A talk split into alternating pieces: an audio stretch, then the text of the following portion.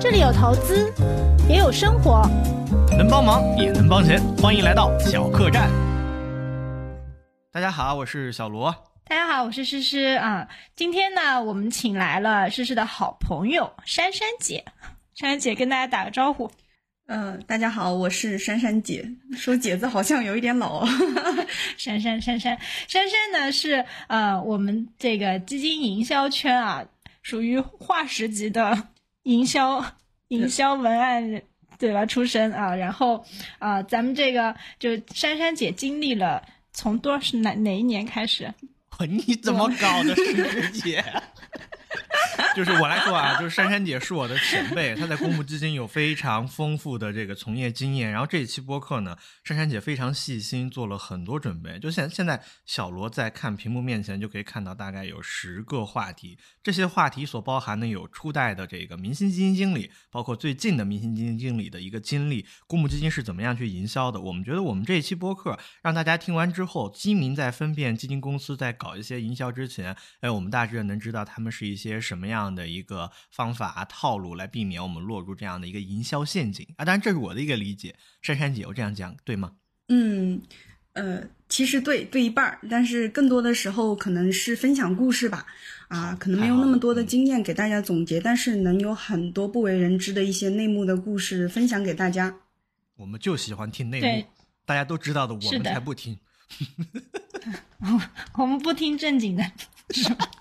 对，所以这个其实也是为什么我想请珊珊啊来我们播客呢？就是因为现在的话，大家会感觉说，好像我就被呃基金公司骗了三年嘛。基金公司这三年讲的所有的营销的故事，好像都破灭了啊！不管是各种啊大佬也好啊，三年期产品也好啊啊，那我想请珊珊过来呢，其实就是想跟大家说啊，并不是这三年是这样子，可能这十十来年都一直都是这样，都是这个样子，所以。当然，它是有好有坏的了。就是在基金基金营销也并不是说纯纯是骗人的，否则咱们这行业做不下去了，就做这个播客，咱这做不下去了。就是，但是呢，基金营销里面它一定会有一些身不由己的地方啊。所以，其实今天呢是想，哎。带让珊珊过来啊，然后来跟大家啊讲讲一些小故事啊。一方面呢，比较有趣的这个呃小故事，大家听听呢。然后其次呢，也可以啊看看说，哎，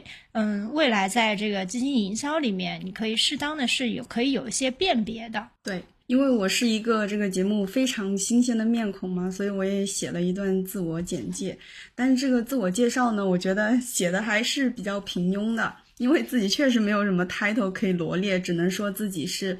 二零一二年进入基金行业，就是啊，一进入基金行业呢，就是跟基金公司做策划，帮他们卖基金，然后呢，做过初代的这个基金主播，应该这个时期算是来自基金圈的白垩纪吧，就是非常非常远古了。就是曾经在能靠脸吃饭的时候选择靠才华，然后才华靠不住又回去靠脸，靠了整整三年，所以就是十一年的一个从业经历，是见证了很多的营销神话，也从中看到了基金投资很多不为人知的一个故事。我觉得可能跟大家讲一些啊理论呐、一些策略啊，或者是一些数据是会比较枯燥，所以我更多的是讲我真正经历过的故事，特别是经由我手写过的，或者是啊我亲自和他。们对接过的故事，可能会对大家的啊，就是了解基金这个行业和这个基金营销，可能会有更多的帮助。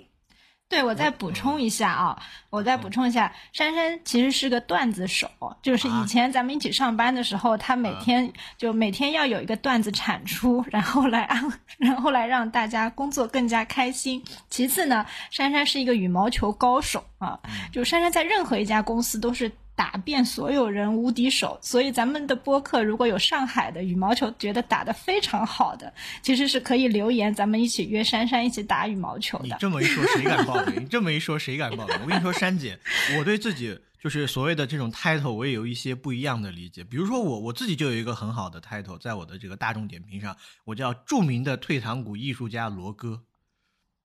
你们不笑吗？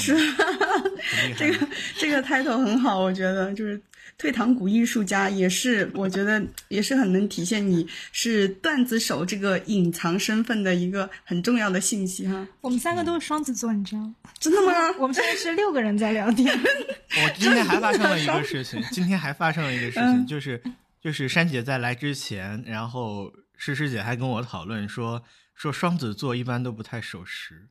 我说我我说不对，我说不对，双子座特别守时，因为我八点就到公司的电脑屏幕面前去等。所以我们现在是不是这个不叫守时？第一个？啊我们现在开始吧第一个嗯对对对啊，珊珊，你你你进入行业写的第一篇文案是什么？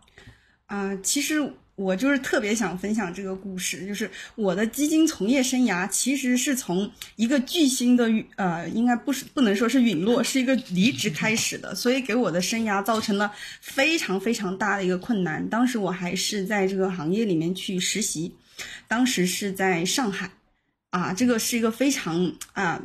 就是惊心动魄的一个故事，就是现在所有基金营销的所有的套路、所有的元素、所有的大家一切能看到的传奇故事，都能从这一段历史里面就是看到影子。大家听完这个故事就觉得啊，原来太阳底下根本都无新鲜事啊！我我这我这样打一个伏笔，然后我现在就开始了。我具体写的第一篇就是呃基金业的文章，我已经不记得了。但是我的基金从业生涯应该是从王王亚伟的一个离职开始的啊、大家一听王亚伟，觉得这个名字啊简直好遥远呐、就是就像是那个白垩纪传来的声音一样。但实际上那个时候就是当时鼎鼎有名的一个就是巨星，唯一的顶流，真的是唯一的歌，基金一哥唯一的歌。对对，现在有很多顶流，当时真的只有王亚伟一个，对一个顶流。对对对对对，我当时还在就是在实习嘛，就是上海的五月，就是非常潮湿闷热，就是梅雨季嘛。在这种天气里面呢，大家都都想，哎，我时不时去点点新的东西，然后聊点新的话题，特别是在做这种营销，对吧？但是当时从当年的五月到整个年底，大家的话题只有一个，来来回回就是王亚伟。然后可能可能现在的小伙伴对于王亚伟真的是一呃就是一点印象都没有，或者是从来没有听过。那我现在稍微简介一下啊，这个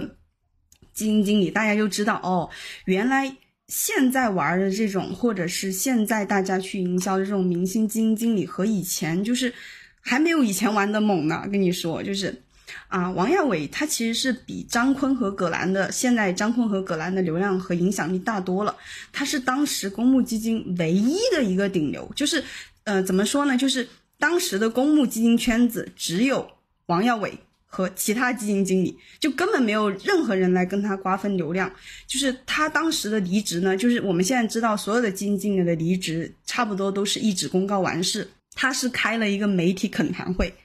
而且他当时在华夏基金，他一离职，第二天华夏基金的总经理就离职了，你知道吗？这个。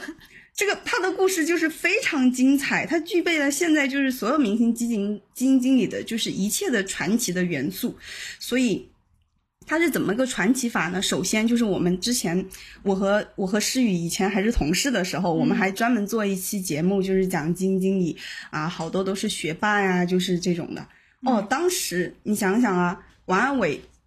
最早呢，他就是个高考状元。嗯，就是这种玩法，老早十呃十一年前就已经有了。他就是高考状元，而且他是啊第一批就是成立的十家基金经理的首位基金经理。嗯，就是一九八九年，他是以一九八九年，我我呃小罗，我这样隶属会不会让大家觉得这个很远古？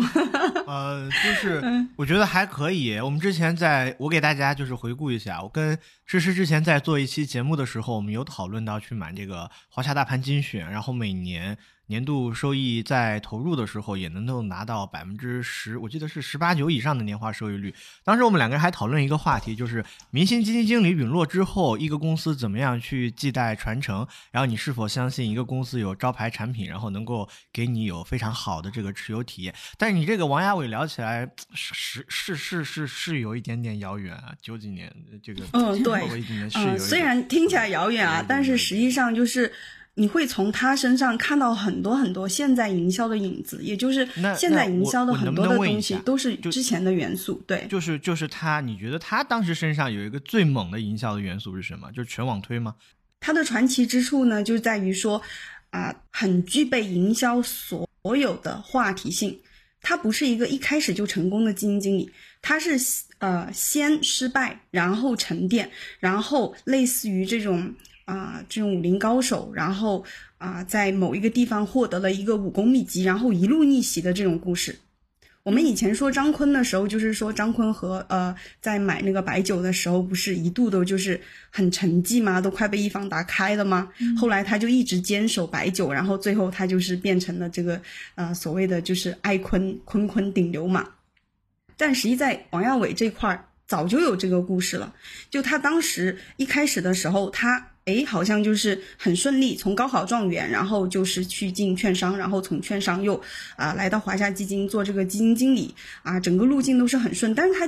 第一支基金的时候，并不是业绩是很好的，所以当时他那个啊基金经理就是呃他的老总叫呃范永红啊，当时看到他，他首先就是在五粮液上就是。呃，就是错失了这个获利千万的机会，然后又在低点割肉了以后的日后的大牛股贵州茅台，全都是话题点。但是在这样的一个情况之下呢，范永红说：“你暂时放下投资，你去这个美国这个沃顿商学院去脱产学习一段时间。”诶，他一学习回来，他立刻打开思路，然后发现了那个时代最赚钱的一个投资策略，就是买重组股。所以他凭他就是买了一大堆的一个重组股。现在我们应该不能再讲这些这这些重组股的名字了，对对但是讲个股，嗯对对对，但是他通过压了一系列的，就是重组股的一些题材，就是连续收获了就是十个涨停板，然后他的名声大振。二零零七年，他就是凭借啊百分之两百两百二十六点四的这样的一个收益率，他的华夏大盘首次就是登顶公募呃股票的一个冠军。然后啊，这个就是大家会会会觉得，哎，公募基金它这个啊基金经理第一年不是拿冠军了吗？然后第二年可能就不咋地了，对吧？嗯那二零零八年是熊市，大家知道就是跌得一塌糊涂，然后它的是它的回撤呢又远小于这个沪深三百，拿了第二。嗯好，第三年呢？第三年怎么样？他又拿了第一名，你知道吗？嗯嗯就是他创造了一个几乎不会被超越的记录。他这个六年时间里，同一只产品两次获得冠军，一次获得亚军。嗯而且他就是呃，这个华夏大盘到他离职的时候，他不是任职天数是啊六年又一百二十六天吗？他的一个任职的回报有一千一百九十五点二五，嗯嗯，就翻了十倍。嗯，所以这样的一个业绩，基本上就是前无古人后无来者了，就是很难很难做到了。所以我们现在就是在讲，哎，张坤很厉害，然后葛兰很厉害，就是你能想象那个时候的王亚伟该有多厉害？嗯嗯，然后我就是在这样的一个人，他马上要 他马上要离职的时候进入了这个行业，所以就是呃一进去就马上就是看到了整个一个巨星马上要转身投投资投向私募怀抱这样子的一个一个过程，它是我的一个一个一个起航。那咱们如果再碰到这种明星基金经，就是比如说当时王亚伟如果呃离离他离职了之后，那呃对当时的基民的一些影响是什么呢？哦，这个我就立刻要来讲这个影响了。我们当时呢，就是啊、呃我讲一个数据，大家就能明白这个巨大的影响了。就是当时啊，二零一二年的时候，如果大家去看那个大盘的时候，市场是不咋地的，然后市场很差，然后那一年的分红，整个基金因为你都没得赚，所以你就没得分嘛。然后那一年华夏为了降低王亚伟离职的影响，他做了一个大比例的分红。王亚伟管的那只华夏大盘，每十份基金份额他分三十块钱，嗯嗯。就是要给投资者信心，就是他知道会对投资者的影响非常大，所以他做了这样的一个巨额的一个一个分红，想要留住投资者嘛。所以、嗯。啊，我我多插一句，就是分红的本质其实就是投资者的钱从左口袋到右口袋，但是他这样的一个行为其实就是为了去啊，就是安抚投资者，就是说，哎，我其实还是关注投资者的，虽然这个人离职了，但是我们的这个投资的初心不会改，等等。嗯，所以他用了大比例分红的这个方式。其实我在想，就是当时他是不是也是想把价格打得比较低，就是让投资者有信心？因为当时其实大家刚刚接触基金，其实卖王亚伟的时候，我记得我我也是刚刚进入，我在银行实习，我在银行实习，每天都有大妈要来买王亚伟。然后，嗯，其实当时大家有一个错觉，就是说，哎，这个价格越低的话，它未来就能上涨。但是其实对于基金来说，八块钱的基金和四块钱的基金啊，不是代表说四块钱基金更便宜嘛？就是大家可能和股票是有一些混淆的啊。所以其实我我自己感觉啊，但是当时我我其实是不知道这个大比例分红的这个事情的。就是我自己感觉大比分红，一方面给给大家一点信心，另外的话把它价格压低，让大家觉得说，哎，它未来上涨的可能性更大。那个时候还还没有，因为因为它没有开放申购。哦，他没有开放申购，对对对对，他后来就是才开放申购的。嗯呃，你刚才这个我也可以讲一下，就是呃，很多投资者就觉得，哎，嗯，就是咱们很多的用户就觉得啊，我这个基金它净值两块钱了，我还能买吗？这么高，对吧？嗯啊，那当时那个基金可不止这个这个这个价格了，所以嗯对啊，可能就是如果是他开放申购的话，他可能有这样的一个这样的一个呃，就是你讲的。作用在里面，但是实际上他当时没有嘛，所以我也不能猜测说他享有。但是这件事情不仅是对于投资者，就是华夏的投资者，对于整个基金行业的投资者，以及对于监管，其实都有很大的一个震撼的一个作用。你想想啊，我们公募一哥就不再公募了，嗯，你想这个投资，而且当时是二零一二年，就市场特别低迷，特别需要提振的时候，哎，他走了，嗯，这个意味着什么？所以我觉得不仅是对投资者的投资信心，然后对投资者，呃，也是对呃这家公司或者这个整个行业，我觉得当时应该是有点就是，呃，打到他们的士气的。对，那当时其实啊，这个你也说，二零一二年会比较低迷嘛。那按照我们传统基金营销的思路，就股不行了，咱就买卖债，对吧？然后在卖债这时候，你又碰到什么样的基金营销的这个啊基金营销的活呢？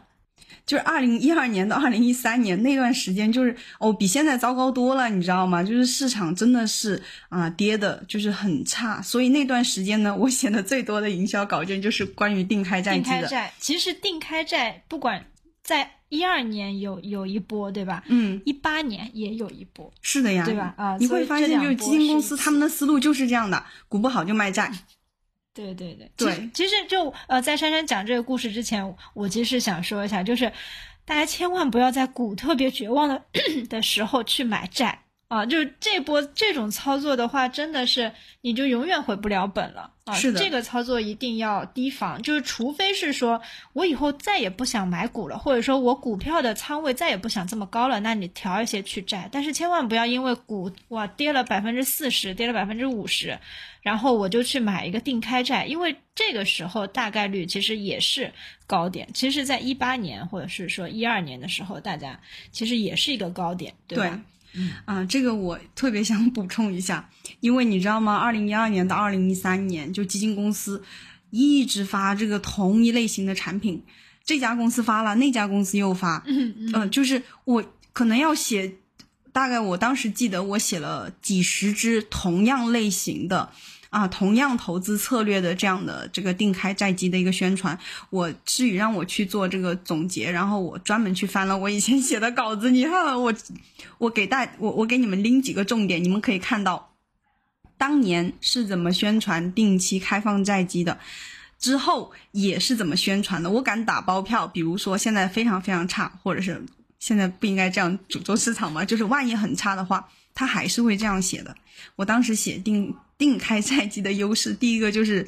流动性冲击少，就是封闭运作可以减少频繁的申购赎回带来的流动性冲击。然后第二个就是杠杆，杠杆的空间比普通的开放式债基大啊，因为它的这个杠杆率是可以高达百分之两百的，然后普通的这个开放债基呢是百分之一百四的，巴拉巴拉，然后收益比较稳定，因为就是它是处于一个封闭期间嘛，就是所以呢，就牛市不会有大量的资金进来，就是摊薄收益嘛，然后熊市它也不会大额的赎回，让它就是突然间不得已去卖债嘛。好，这是前三个，最重要的一个就是第四个，就是避险功能更强。那个时候，二零一二年到二零一三年，我们当时做这个营销的时候，我们一直把这个点非常非常的突出，叫什么叫隔绝权益 资产？你知道吗？都用了“隔绝”这个词，就是当时股市真的就是人人喊打，你知道吗？就是。但凡沾一点股的股的，就是可转债基金都要被打，你知道吗？就是卖不出去，为什么？就是因为你和权益市场有关呐，权益的市场的波动就是会影响你的收益，嗯，然后你就真的不得已，所以我们当时用了隔绝权益资产这个，你想想多好笑啊！后面的牛市，你如果你当时隔绝了，后面市场好了，你对，就真的就没了。是的，是的。对我在这里还想补充一个很就是小故事啊，当时这个新权商业模式现在几百亿的这个非常大的一个一个基金，当时我我有写过他们的一个一个一个营销的一个文章，就是当时它成立嘛，它成立的时候呢，就是啊。新权这边就是有一个需求，就是要写一篇文章嘛。嗯，那时候我该怎么写？全市场都要隔绝权益风险，他们还要发一个权益产品，然后我就拼命的拉数据啊，找亮点呐，然后我只能找到就是说。啊，当时就是呃，二零零七年的时候，就是新泉还算是比较良心的基金公司，他曾经就是呼吁大家去赎回。然后当时他募集的时候呢，你想想啊，我拿一组数据给大家对比，啊，新泉这么牛逼的一只基金，它当时的一个募集是。五点四六亿，嗯，任何一只定开债基都就是规模都比它大，你知道吗？当时它还是排名呃，大概是前百分之十还是前百分之二十的这个这个规模，就是我还当时说它是权益资权益市场的一抹亮色，救命啊！然后我二零二零二二年的时候，我还专门因为这个这个稿子我写过嘛。然后，二零二二年我就专门去看了，就是回顾这十年这支基金有什么变化。这支基金的持有人当时从六千五百三十六户增加到九十四万，呃，九十四万户，哎，九十五万。然后基金的规模从最开始募集的五点四六亿增长到一百零六亿，你想想，嗯。当时你是市场差到什么程度？新权商业呃商业模式，现在我们看是个牛基，对吧？嗯。那个时候五点几个亿，就只能募集。对，所以就是呃这个点，就是我和小罗其实之前的播客也一直会跟大家说，一定要注意新发基金遇冷这件事情。对，就是如果新发基金新发的权益基金遇冷，债券基金大卖。那这个时间点，大家一定得，我觉得是得把握住的啊。反正我觉得现在大家就挺绝望的。最近发基金，我从我我从呃我我还说，昨天我还在一个同业那儿交流嘛，嗯啊，大家都是说，哎，现在各家新发基金都不行了。对。然后我们看银行好像又开始找员工自己买了嘛。我之前听我之前听一个播客啊，其实就是梦妍的播客，我一直听到他讲一个故事。就是他们家一开始赚买买基金为什么赚钱？就是因为他爸妈是银行的员工，然后呢，银行的员工啊就压着指标让他们自己买的时候啊，其实我觉得这个时候应该是一个比较好的时间啊。然后其实，在一八年也是一样的，就是一八年的时候，我我当时刚转，其实我当时一开始在。公司做股权这一块，后来转到公募这一块。一八年是第一个碰到卖债的这个时机，定开债写的一模一样，知道吗？当时我记得啊，某个银行啊，某个银行，嗯，你还可以做做质押，把这个定开债做质押，再去买定开债，就是为了缓解定开债的流动性。我记得非常清楚，大家为了在这个债上面做文章，就是花了很长时间做系统改造，但是。当时所有卖定开债的，一一两年之后就全完蛋啊，因为债跌了。对债跌起来的时候，对呃基民的打击要比股要真的是要大很多。所以这个其实也是我其实一一直都你知道，我们当时我们之前共事的时候，我一直不太主张就是大力推债这件事情。对啊我自己也我自己也不是看很看好这个债券基金的，啊、我我其实当时我自己不是在写这些内容吗？然后做这个工作吗？我当时也也在写反思笔记，你知道的，我当时就有写反思笔记的一个、呃这样的一个习惯。我当时就觉得。那时候我还很小嘛，然后我看到的市场，我觉得投资者和基金公司都是不理智的。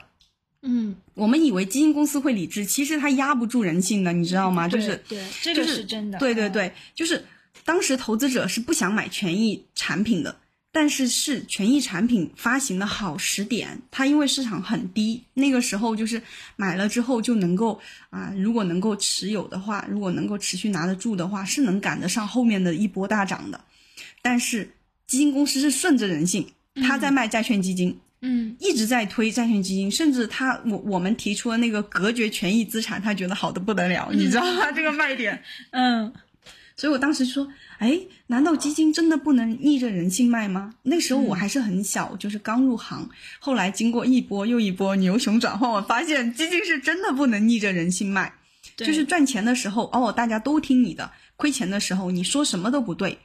啊，你不管你用任何方法，你明星基金公司也好，你良心基金公司也好，你都卖不动。所以我，我觉得其实可以跟就是身边的人说，就是现在市场不好的时候，你反而可以拿得住。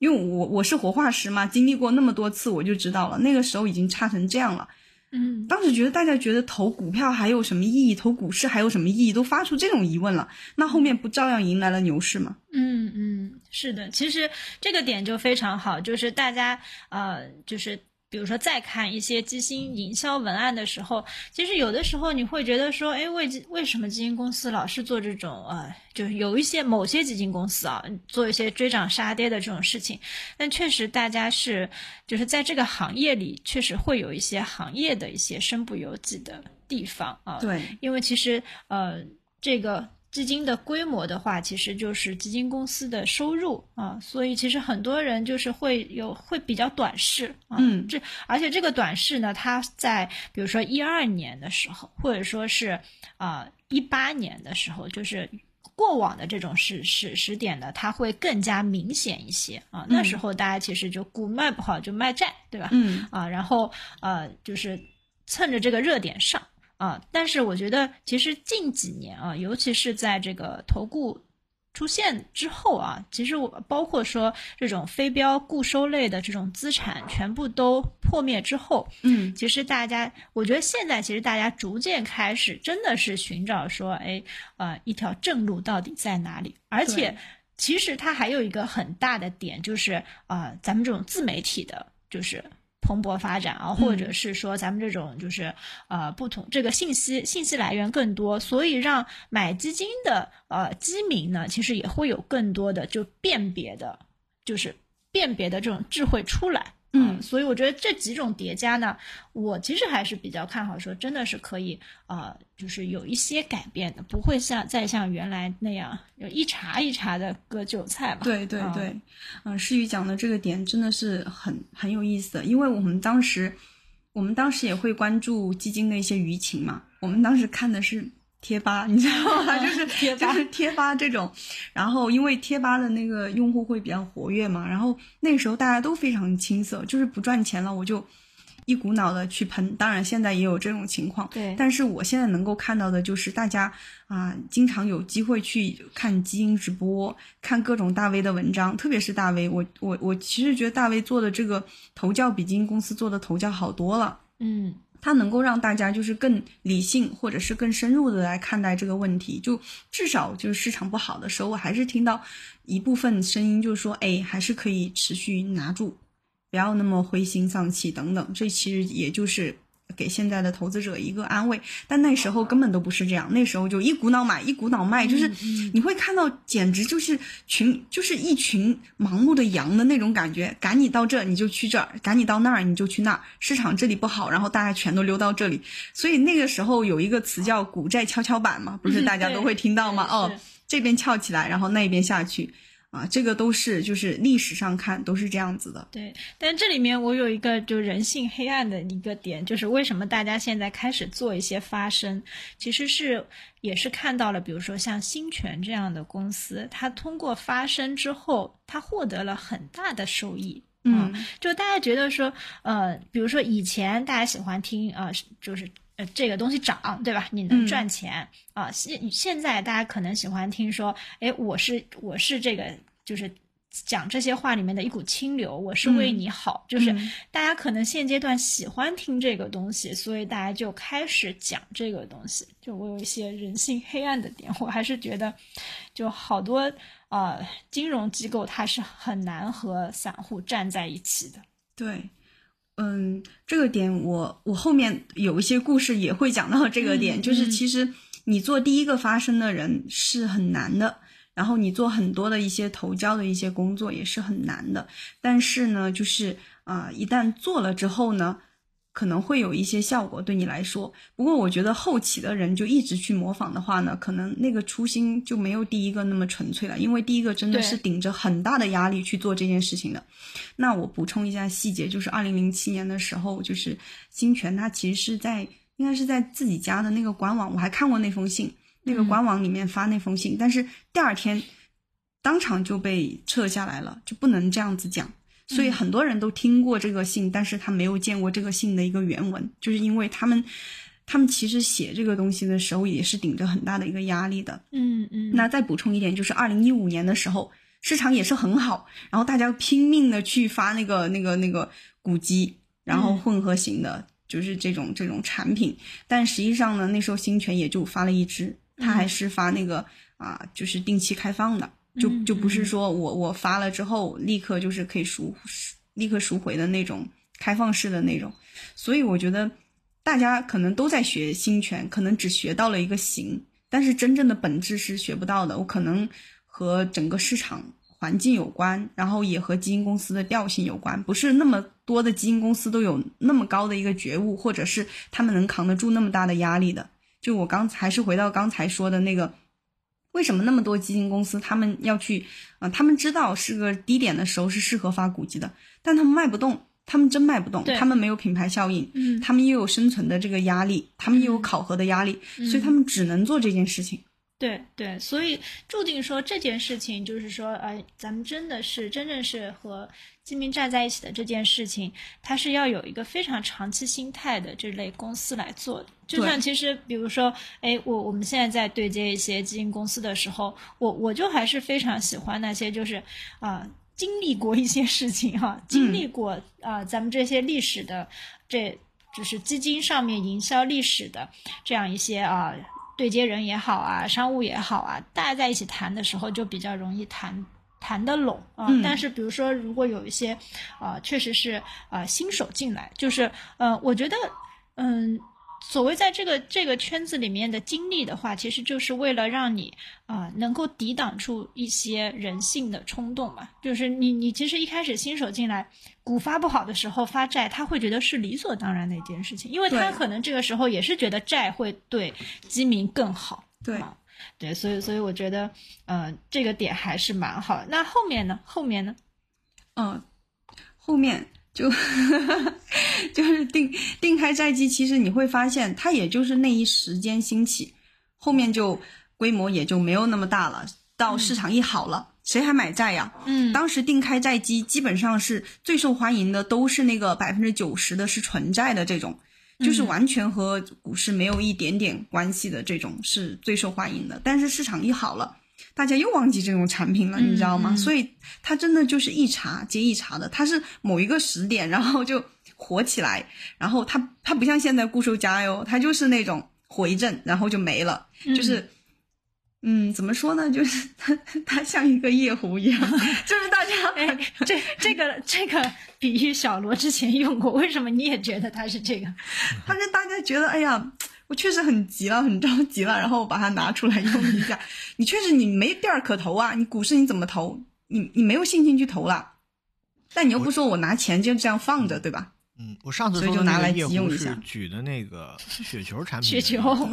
但是但是珊珊姐刚刚说这个定开债和这个卖权益产品，就是我自己入行也比较晚嘛，我自己就是，但我自己也是基民。我在买基金的时候，其实我听了是很气愤的。基金公司完全处于的这样一种心态，是在自己的利益。那我完全的站在基民的角度说，你的利益跟我又有什么关系？你能不能赚钱，能不能养那么多主播，其实跟我没有关系。但是如果说你只是以发产品来赚我管理费的心态去卖基金，那那对我来说，我觉得你这个伤害的话，我可能以后永远都不会买你的产品。因为现在基金市场上，大家可以去看，无论是去布局这个指数、各种赛道、各种跟踪各种指数的，它做的非常的细化，非常的多。就比如说某下基金公司，它在这个布布赛道上面什么都有，包括一个新能源，还有新能源车，它还有这个什么啊，这个这个这个关于布局这个储能的，反正一个新能源赛道，它能给你发四到五只产品，但是这个选择就交给了基民，所以我觉得最大的问题也是在这方面。我跟诗诗，我们去做这场播客，包括邀邀请这个珊珊姐来，我们也是想，我们以朋友的心态来跟大家说一些基金公司这样的一些事情，来帮助大家不要去入这样的坑，还是要守好自己的钱。那说的再直白一点，就是那基金公司其实我可以选择有很多啊，包括股混的产品，每一家基金公司那可太多了。我不在乎就是某一家基金公司他自己到底盈利怎么样，但是我可能有点自私啊，我是这么想的。我觉得那些受我受伤害过我的基金公司，我会永远把他们拉黑，拉黑掉，不买他们的产品。这个这个其实倒不是自私啦，我觉得，嗯，就是过去的话，其实因是因为产品少，嗯，过去产品真的是少，就是其实，呃，公募基金越发越多，也是，啊。近近几年的事情啊，以前就是在珊珊刚入行这个年代，产品我觉得是产品少，导致呢大家就是方法论呢不是很正确。现在其实大家就是，我首先觉得布局债基、布局布局股基，或者说布局各种赛道都是应该的，因为我本质觉得公募基金到最后它就是一个工具，就我觉得公募和，呃。私募的定位可能还是不一样的，就是，嗯，公募的基金的话，因为它有各种的这个呃，就透明度啊啊，然后这种呃权益的限制啊要求啊，就到最后它就是会成为一个很好用的工具啊，所以呢，就是基民和单基金之间，我觉得还是就是差了一环，因为单基金太多了，就比股票还要多，而且它的各种赛道我们没有讨论过这个话题，实实你觉得嗯，基民和单基金中中间差的是什么？如果这您正在听我们这档播客节目，听到这个地方，你跟我们一块儿讨论一下，你觉得就是作为基民的你，听众朋友，你我们小客栈的朋友，你觉得你跟公募基金单只产品之间差的是什么？来，试试你说，你觉得差的是什么？嗯，我们讨论讨论。我们还没有聊过这个话题，因为我刚好看到这个珊珊姐准备的下一个例子呀，刚好就可以跟这个话题契合上，就是发起式基金的发行机构差一点和基民共情。啊，我们你你说完这个观点之后，我们就可以刚好顺理成章的进入下一个话题。对，呃，我觉得其实就就差的是一个理财经理，哈，就是一个一个有能力的理财经理啊。因为我我其实觉得是说，哎，卖基金这么长时间，就是我们老是希望用某几种方案，或者说三到四种方案，能够覆盖掉所有人的需求。大家永远在找这样一个。这样一个有共性的产品，不管你说，哎，我发主动型基金、主动权益类基金也好，对吧？大家希望是说，哎，你放在里面就长期不动啊，你长期跟着我。然后发现主主动型基金不行了之后，哎，我发一个指数基金，你长期跟着宽基，对吧？获得长期收益啊，就是，但是呢，所有的单基金，我认为它其实都没有办法，呃，就是没有办法满足客户的需求，是因为基金经理他是不了解客户需求的。就只有说这个，这个就是基民的这个理财经理才是了解他的需求的。所以我上次我上次应该说过这个话，就是说，嗯，公募基金啊，公募基金，你你做基金销售，它本质是一个代理人生意，因为这个产品太复杂了，所以你需要一个代理人。就像你去买保险，你会去找一个保险代理人，就你买基金也是要找一个基金代理人。用而这个代理人呢，他其实赚的是你这个客户的钱啊，其实就是说说的俗套一点，就是大家讲的买方投顾，对吧？但是其实它比较简单的就是说，你需要有一个人帮你去挑选产品，而不是直接去说，哎，这这个营销火你就买这个，那个营销火你就买那个，那是肯定失败的，因为就天就是太阳底下没有新鲜事嘛。其实咱们在说这个故事的时候，咱们从王亚伟开始说起。其实这种牛熊转换啊当中的所有的故事，咱们已经现在已经开始经历第三轮了。我觉得，对，对吧？所以，所以其实这个就是我的答案了。那咱们其实可以讲开，就咱们就顺理成章过渡到下一个点，对吧？就是珊珊这边说发起式基金的发行啊，为什么机构差一点就和基民共情了呢？对，就是可能大家一听到发起式基金，基本上是没有什么概念的。但是当时呢，就是啊，刚才小罗也非常义愤填膺的说，我觉得基金公司很自私，我觉得基金公司就是自己只想着赚钱。如果说啊，我按业绩排名，我按很多的这种资历排名的话，其我觉得其实可能百分之七八十的基金公司，它的一些产品都。都挺同质化的，没有很存在的必要。那其实基金公司，你说他那么多聪明的人，他有没有想过这个问题？他肯定也想过这个问题的。嗯，他也想过自己存在于这个市场的一个价值是什么。他也想过，就是说，哎，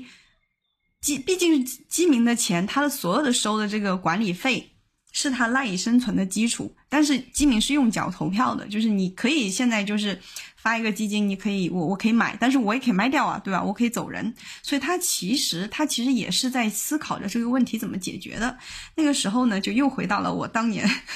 那个惨淡的一个时期，就是当时呃也也正逢着就是有这个创新制度的一个鼓励嘛，然后啊大家就想着我们啊基金机构。怎么才能和基民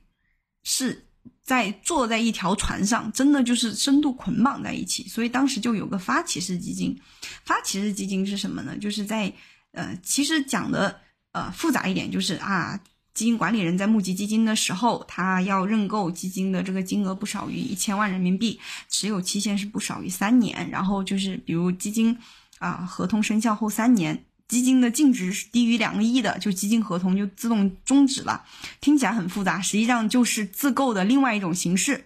嗯，他为什么要做这个呢？就是说，你看啊，我真金白银的把钱投出来了，然后我投在我的基金里面。你亏我也亏，我们大家是算是在一起的吧，对吧？这个是他最初级的一个解决方案，我觉得那个是所有现在所谓的自购啊和基民共情啊，然后好像大 V 跟投啊，对，这这其实就是大 V 跟投的一个一个雏形了，就是我和你是在一起的，你亏我也亏了。好，这个我觉得很有意思。当时呢，我我当时也在写 反思笔记，我觉得是不是？很多年后，如果我还在这个行业，我当时在这个行业待的也是待腻了。我跟你说，我说当当时是这样子的，那之后会不会是这个样子啊？小罗诗雨，我觉得啊，在这个行业啊，最重要的一个让我觉得最重要的一个点就是。让时间交给你答案，就是时间过去，很多的真相就会浮出水面。我很多以前想不通的事情，或者是不知道的事情，它就会慢慢的有答案了。就是去年是发起式基金啊，就是这个这这种基金成立的十周年的一个纪念日。嗯，我还专门去看了它的一个发行的，就是啊，就是运营的这些数据，你知道吗？就是。我看到有两个点，就觉得特别好笑。就发起式基金的一个占比，大家都知道，基金分为股票基金、指数基金、债券基金、FOF，巴拉巴拉，对吧？然后呢，在现在大家买的最好的应该是股混型基金，特别是混合基金。诗雨卖基金的诗雨应该知道，对吧？但是这类基金呢，在发占发起式的基金的比例只有百分之五。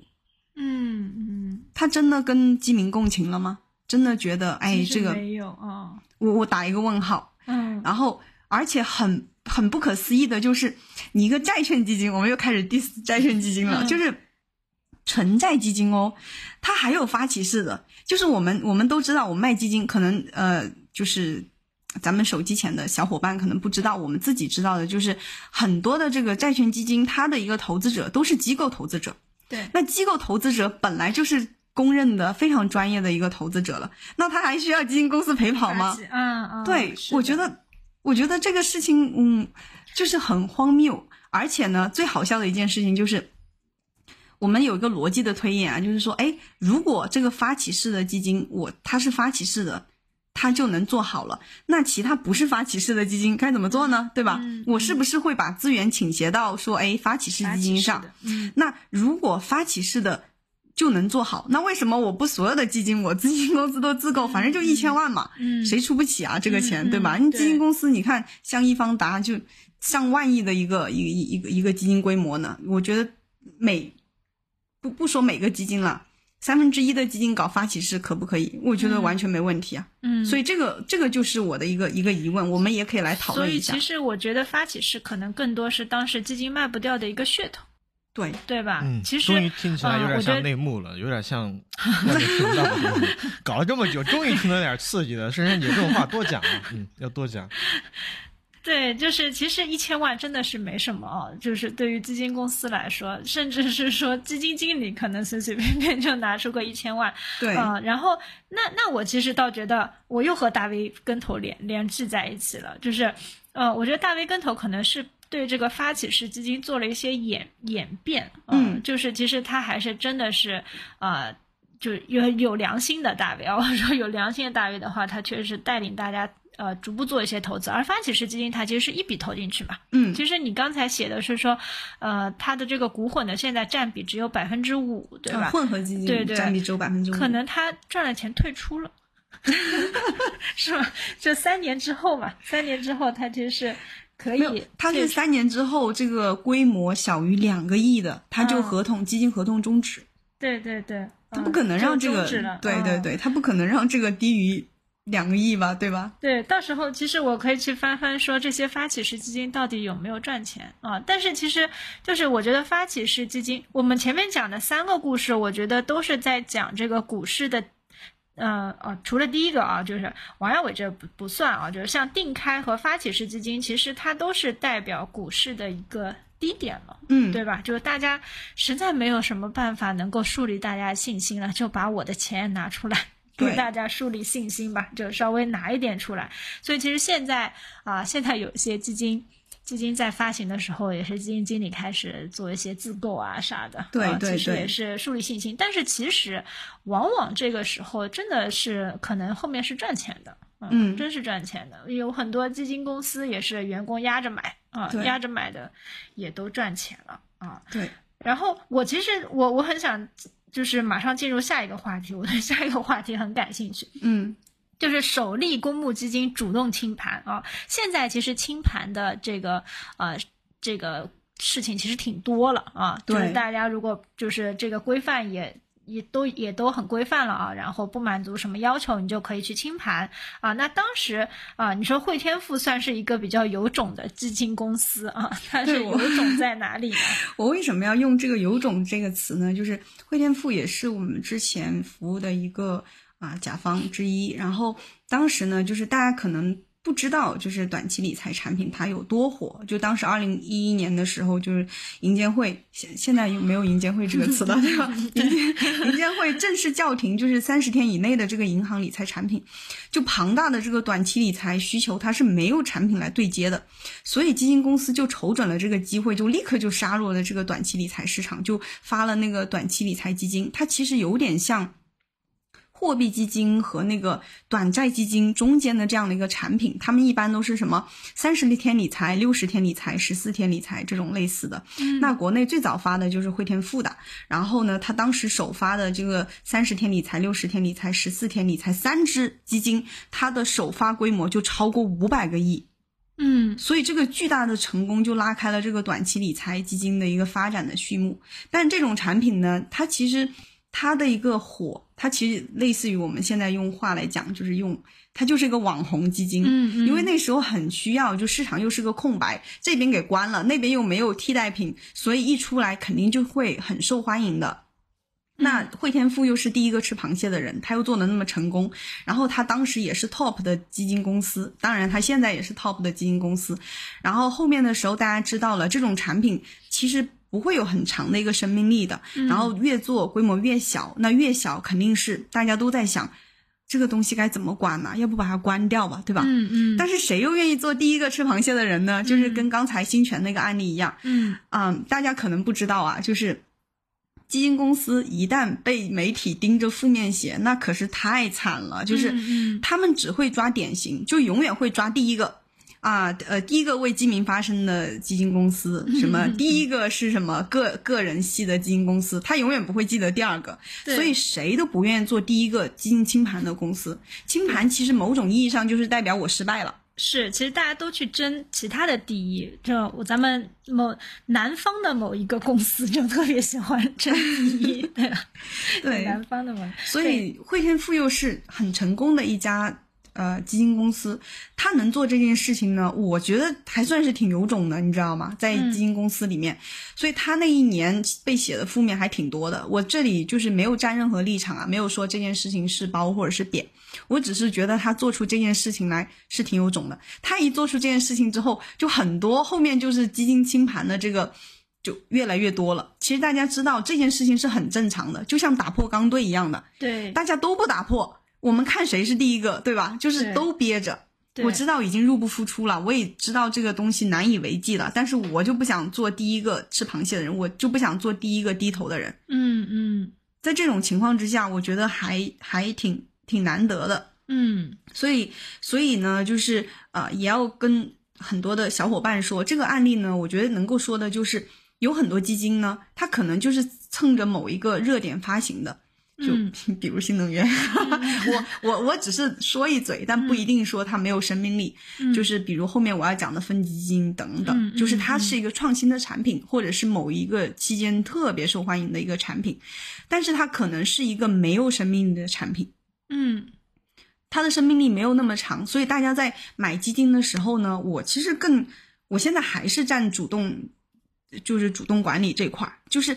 掌舵的人他必须要能够就是带领这个产品有一个可持续的一个发展的一个进程，而不是说他的一个崛起是非常偶然的，然后他以后的一个发展是怎么样也不知道。就像是那个嗯短期理财基金的一个清盘，我我当时就看了咱们前司的这个研究总监，对我我前司的研究总监 就是就是觉得这个还没有前司，对对对，就是他也讲过这个短期理财的这个各个的各种的一些弊病，所以后来有的就清盘了，有的就转型为货币基金了。那大家在买产品的时候呢，也一定要看这个产品它到底是一个什么产品，就是不要说现在我很缺，现在市场很火，然后我就买了，啊对，我买了，我觉得很好，是的，但是我又不管它以后怎么样了，然后它突然间有一天它清盘了，有一天它不做了，嗯然后。我也不知道，所以我觉得这个点是咱们基民必须要注意的。刚才也是诗雨和呃小罗在讲那个中间缺了哪一环，嗯。然后我没插上嘴，但是我觉得这个我可以插一个嘴，就是说，其实有一环呢，我不知道大家可能呃仁者见仁吧，我觉得是基民他必须要有一个自己的，就是他是一个主体的意识，就是哦我是买基金的这个我这个人，这个是哎，你跟小罗很有有好多相似点，就是吧你们打的比喻和你们说的话，就小罗也说过一句话，说每个人都是自己啊、自己投资的第一负责人，第一责任人，第一，责任人是我买的这个基金，我要了解它到底是一个什么样的基金。嗯嗯但很多人不了解。我我表妹她，我我跟你说，她是做那个做做做做工作室的嘛，个人、嗯嗯呃做音乐那块儿的，她都没买过余额宝的人，然后他上来就买一个招商白酒，嗯我当时都惊呆了。就他说，哦，这个基金很很火很火，赚钱呢、姐姐。然后我说你马现在马上立刻把它赎回。然后赎回没多久，就不到一个月吧，然后招商白酒就跌了。然后我表妹就说：“哇，姐你神了！”她说：“你是不是内部有资源呢？为什么你觉你能你能够提前感知到它会跌？”她说：“她身边很多人都跌了，然后她她就是逃出升天的那种感觉，有那种就是那种啊非常呃窃喜的感觉。”我其实不是什么，就是就神神神算子啊，或者怎么，我我就是那个大家都可能听过那个故事，就是呃，巴菲特啊、有一天发现街边的小孩都在谈股票了，他就觉得这个很危险的，对吧？嗯，我想表妹一个，她其实平常钱都是存在银行里面的一个人，对，她她都不屑于基金，我搞基金这么多年，她从来没问过我基金，然后她自己去买招商白酒，你说悬不悬？嗯所以我当时就立刻让他赎回了。我我后面就推很多文章，我就跟他说，基金应该这么看，基金是这样的一个产品，我去跟他做头教，他就是对这个基金稍微了解一点了。那回过头来说，就是你买这个产品的时候，一定要知道这个产品到底是一个什么样子的产品，你不能说就是就很，我觉得很多人在呃现在就是。呃，在市场不好的时候，或者是在基金跌的时候，就会说啊，基金经理很差或者怎么着。但实际上你，你买的本来就是个高风险的产品了，它甚至有可能就是呃，最大回撤可能到百分之三四十。它是这样的一个产品，那现在它跌个百分之五、百分之十，不是很正常吗？嗯嗯，是的啊，是的啊。今天珊珊其实也跟我们，其实咱们准备了十个故事啊，但是因为啊，咱们现在大概录了一个小时了，所以我们就先做一个上集的一个收尾啊。然后下一次的话，我们再邀请珊珊姐来到我们的啊小客栈，来给大家把剩下的六个故事讲完。我觉得首先还是蛮好，蛮好，都是蛮好听的故事啊。虽然我也入行很久，有些故事我也没听到过。我。不知道小罗，你你你你怎么觉得呢？我觉得非常好，今天能够这么荣幸和前辈进行学习，很好很好。以后出去喝酒吹牛都多。另外还想问前 辈一个问题，就是表妹买了几百万，三五百万有吗？有的话，这表妹妈妈家里几套房子？没别的意思，就以后指导一下表妹买基金。自从我们的播客开始，小罗就开始找女朋友。开玩笑，开玩笑，开个玩笑，开个玩笑。其实这种就是。这种闲聊侃大山，我觉得大家可能会更喜欢，没有必要就是那么的严肃。我每次其实跟诗诗姐做播客的时候也是，我还经常就是扯一些闲篇儿。我们上次，哎，我今天就是我我对于这一期节目，因为我知道后面诗诗姐要做一个比较详细的总结，我我先简单说两句吧，我说的比较少。嗯，就上一期你记不记得我们在聊录一期播客，当时请的爽哥哥爽老师，爽老师在嗯。在拿着丈母娘卖房子的钱炒股翻倍的那一期节目中说过，他说顺人性的事情是最舒服的事情，但是只有逆人性的事情才是可以赚钱的事情。我觉得这一句话很精辟，可以用来总结今天珊珊姐给我们讲的这三起故事。无论是呃发所谓的这个定开的纯债基金，还是我拿一点钱来陪伴你发行要卖这个产品，其实都是在市场表现不太好的时候，然后去帮助你去做一些逆人性的事情。这句话很好。顺人性的事情是让你舒服的事情，但是只有逆人性的事情才是让你赚钱的事情。这是我这一期节目又回顾的一个很大的收获。谢谢前辈。好的，那我也来给大家总结一下啊，啊，我觉得今天呢和珊珊的聊天当中呢，啊，我们用讲故事的这个方式，让大家能够了解啊基金营销的这个基公募基金的这个行业啊。过去一些久远的故事，那我觉得听故事是其次啊。其实呃，我们其实应该是在这个故事当中有一些获得啊。我觉得如果是我的话，我我大概有这几个点啊，我觉得是蛮有收获的啊。第一个点呢，我就是觉得啊，基金营销这个行业就是没有新鲜事儿啊，包括是说大家其实都是在讲这个行情这一块，就是。其实每次都一样啊，没有一次是不一样的，所以大家一定是要注意一些啊，这个比如说明星基金经理啊、顶流啊这些故事，包括是说呢权益不行了就让你买债的这些故事，我希望大家啊能够杜绝啊。然后呢，呃，我觉得第二个，我觉得第二个点呢，我想总结的呢就是，嗯，其实基金公司大家。不用去神化它啊，或者是说基金经理呢，大家也不要去神化它。嗯，其实大家都有人性，不能说基民啊，基民的就是人这个顺人性的事情很强烈，就是基金公司基金经理他就没有一些顺人性的事情。所以，嗯，我我自己感觉是说，卖了这么多年基金，整个行业是在进步的啊，这个是毋庸置疑的。大家其实现在啊都能体会说，嗯。基民才是大家的衣食父母，嗯，只有基民赚了钱啊，咱们才能过得更好，就或者说是整个行业发展更好。啊，所以也是希望是说在这个时间段啊，就是这现现在比较绝望这个时间段，大家也不要灰心丧气。啊，然后呢，嗯，其实我平时也会看到很多负面的输出了。就是首先，我觉得这些负面的输出是是可以的啊，就是大家可以做一些情绪上的一些宣泄。但是其实呢，就是千万不要因为这些宣泄呢，啊，让自己对这个呃这个市场丧失信心了。因为咱们都说行情就是在绝望中产生的。啊，千万就是，我觉得在投资上面，除了啊，珊珊和小罗都说的是投资，你是自己投资的第一责任人，你是需要去了解这个东西。其次，我就是觉得控制情绪也是需要大家在投资路上啊必修的一门课吧。啊，所以我觉得就是这两点总结啊。然后今天非常感谢珊珊姐啊，然后后面呢，我们会邀请珊珊姐来把后面的六个小故事讲完。我也觉得这一期其实也很适合咱们刚入行。公募基金运营岗的这些小啊小朋友们啊，其实也可以来听听啊，来自白垩纪的这些 营销神话啊，营销故事。好的，那珊珊，咱们最后跟咱们小雨这小客栈的这个啊听友们，咱们再啊说两句。呃，对我其实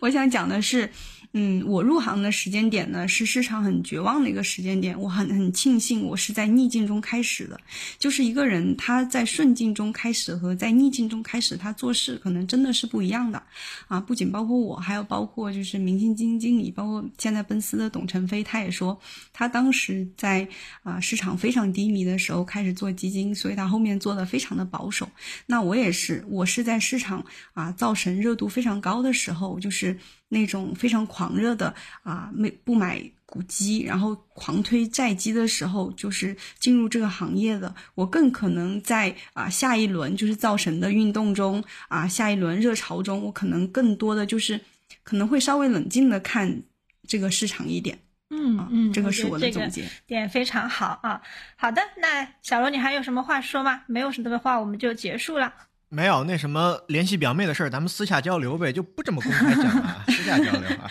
好的，好的，好的，你这样的话，咱们又他们又要留言，你很油腻。没有，开个玩笑嘛。好，节目就到这个地方，谢谢大家。好，谢谢啊，好，拜拜。